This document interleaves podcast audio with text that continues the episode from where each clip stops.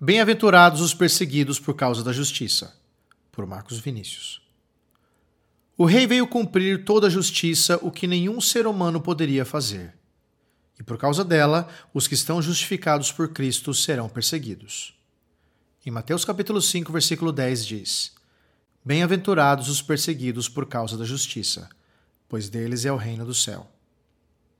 Antes de falar sobre a felicidade dos perseguidos por causa da justiça de Cristo, vou citar dois dos grandes compositores brasileiros, Tom Jobim e Vinícius de Moraes. Eles escreveram uma das canções mais conhecidas do Brasil, A Felicidade. Uma parte diz assim: aspas, A felicidade do pobre parece a grande ilusão do carnaval. A gente trabalha o ano inteiro por um momento de sonho para fazer a fantasia de rei ou de pirata ou jardineira, para tudo se acabar na quarta-feira. Tristeza não tem fim, felicidade, sim. Fecha aspas. O sábio rei Salomão era muito rico e possuidor de todas as coisas boas que se podem desfrutar na terra. Em um momento da sua vida, decidiu se entregar conscientemente aos prazeres que essas coisas boas podiam oferecer. Ele disse: Em Eclesiastes capítulo 2, versículo 1 diz: Eu te provarei com alegria, goza, pois, a felicidade. Depois de terminar dessa sua experiência, veja o que ele disse. Em Eclesiastes capítulo 2, versículo 11: Considerei todas as obras que fizeram as minhas mãos, como também o trabalho que eu com fadigas havia feito, e eis que tudo era vaidade e correr atrás do vento, e nenhum proveito havia debaixo do sol.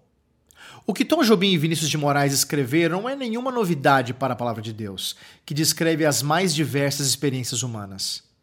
A visão que Salomão tinha das experiências do coração não estava na perspectiva correta. As coisas oferecidas por Deus nunca devem ser um fim em si mesmo, antes apontam para aquele que nos tem presenteado com muitas dádivas. A glória de Deus é o alvo, quando eu como, quando eu bebo e quando faço qualquer outra coisa. Veja que a felicidade não está em desfrutar das coisas boas ou ruins. Ela está num relacionamento correto com Deus. O próprio Salomão dá uma resposta de como isso ocorre no final de Eclesiastes capítulo 12, versículos 13 e 14, que diz o seguinte: Agora que já se disse tudo, aqui está a conclusão. Teme a Deus e obedece aos seus mandamentos, porque este é o propósito do homem. Porque Deus levará a juízo tudo o que foi feito e até tudo que está oculto, quer seja bom, quer seja mal. Esse relacionamento correto, em todos os tempos, trouxe muitas perseguições para o povo de Deus. O grande paradoxo é que esse povo, mesmo perseguido, desfruta de felicidade.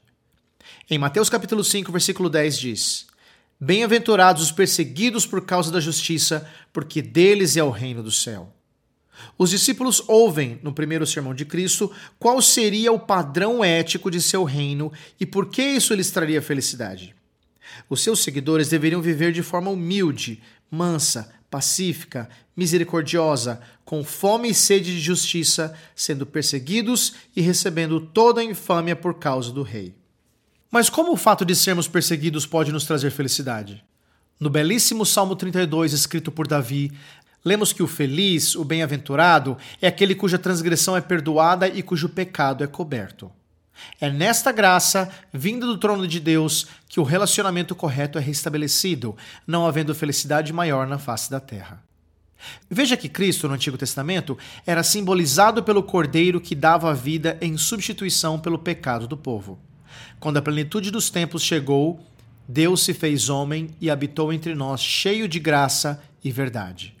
O Messias prometido põe fim aos sacrifícios de animais, sendo ele mesmo o Cordeiro de Deus que tira o pecado do mundo. Ele veio estabelecer o seu reino.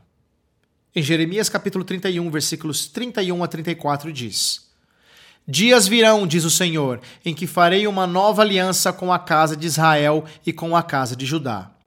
Ele não será como a aliança que fiz com seus pais, quando os peguei pela mão para tirá-los da terra do Egito, pois eles quebraram a minha aliança, mesmo sendo eu o Senhor deles, diz o Senhor. Mas esta é a aliança que farei com a casa de Israel depois daqueles dias, diz o Senhor. Porei a minha lei na sua mente e a escreverei no seu coração. Eu serei o seu Deus e eles serão o meu povo. E não ensinarão mais cada um a seu próximo, nem cada um a seu irmão, dizendo: Conhecei o Senhor, porque todos me conhecerão. Do mais pobre ao mais rico, diz o Senhor. Porque perdoarei a sua maldade e não me lembrarei mais dos seus pecados. A sua mensagem era: arrependam-se e creiam no Evangelho. É preciso se submeter a ele para fazer parte desse reino, da nova aliança estabelecida no seu sangue. Cristo obedeceu toda a lei, cumprindo assim toda a justiça exigida pelo Pai. Dessa forma, essa obediência ativa é imputada àqueles que o recebem e nele descansam pela fé.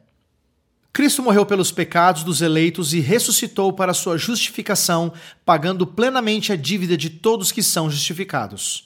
Por isso, a justificação é uma obra exclusiva da graça gratuita de Deus, não havendo mérito algum daqueles que por ele são aceitos. Confissão de Fé Batista de 1689 sobre a justificação, capítulo 11. Que grande felicidade do cristão!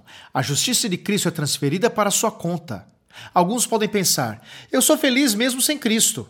Reconheço que existe sim uma falsa sensação de alguns momentos felizes, mas conforme vemos no Salmo 73, esses têm seus dias contados, caso não haja submissão ao Rei.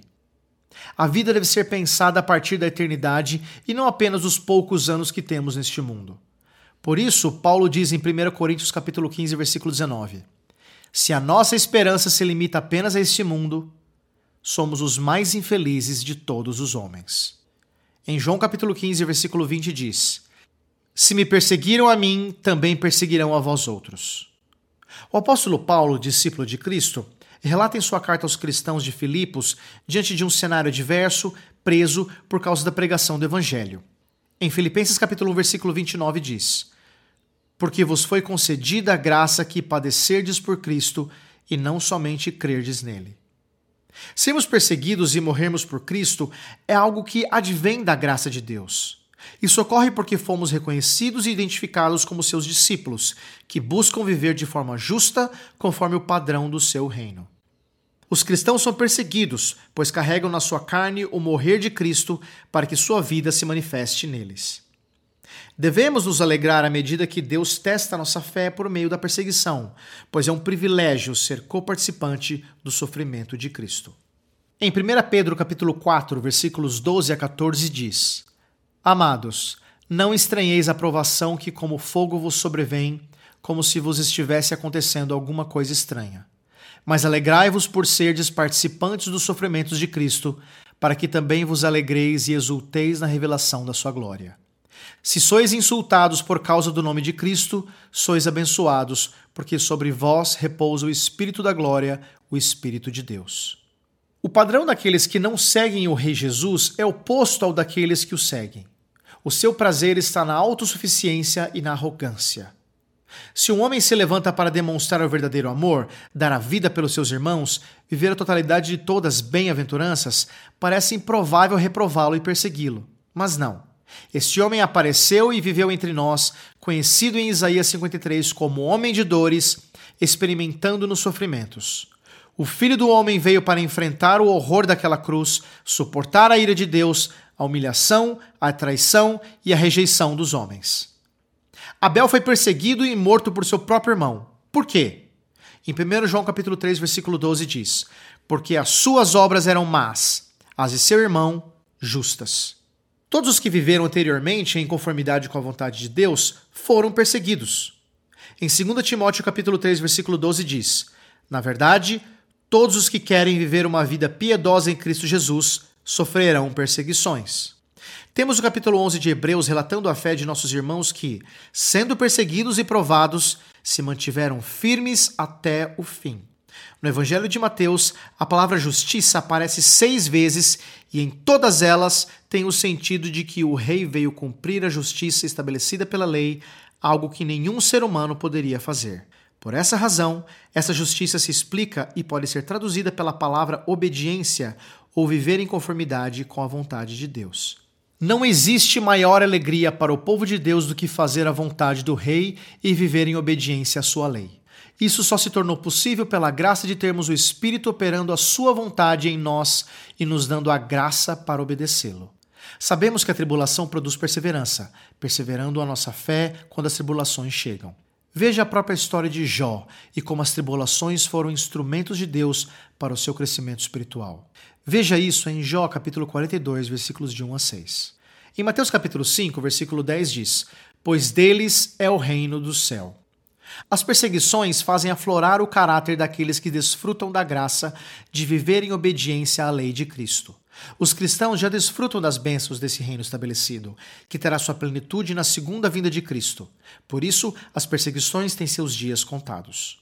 Em Romanos capítulo 8, versículos 35 diz: Quem nos separará do amor de Cristo?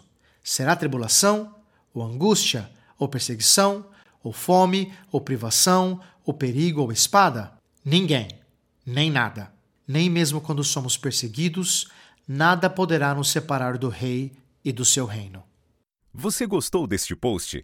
Então compartilhe essa mensagem com seus amigos, sua igreja e familiares. Coloque o seu e-mail no nosso blog para não perder nenhum post. Siga-nos no Facebook, Instagram e Twitter. Conheça a Telmídia, vídeos cristãos para você e sua família. 15 dias grátis. Assista quando quiser, onde quiser.